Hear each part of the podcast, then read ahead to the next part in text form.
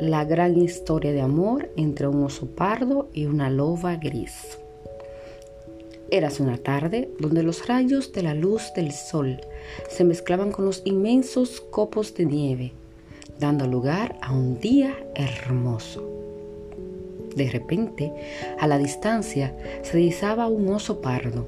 El oso se fue acercando y en la medida que lo hacía, iba distinguiendo su presa, una loba gris que jugaba en la nieve. El oso siguió avanzando sigilosamente. Al estar frente a la loba, ésta le lanzó una mirada que lo petrificó. No era de miedo, tampoco de angustia. Era la mirada más tierna que había sentido toda su vida. El oso, desconcertado, se alejó pensativo y en todo su recorrido iba diciendo, ¿qué tendrá esa loba que no pude atacarla? Al día siguiente, al día después, todos los días el oso se dirigía a observar la loba jugando con la nieve. Desde lejos pero un día, la loba, desde que detectó al oso pardo,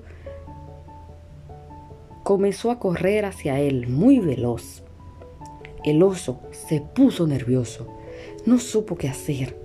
Cuando la loba lo alcanzó y lo miró, fue como si el tiempo se hubiese detenido para los dos.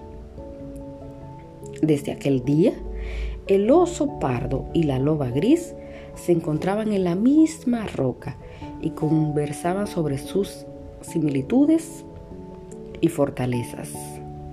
Hasta que un día el oso se atrevió a besar la loba.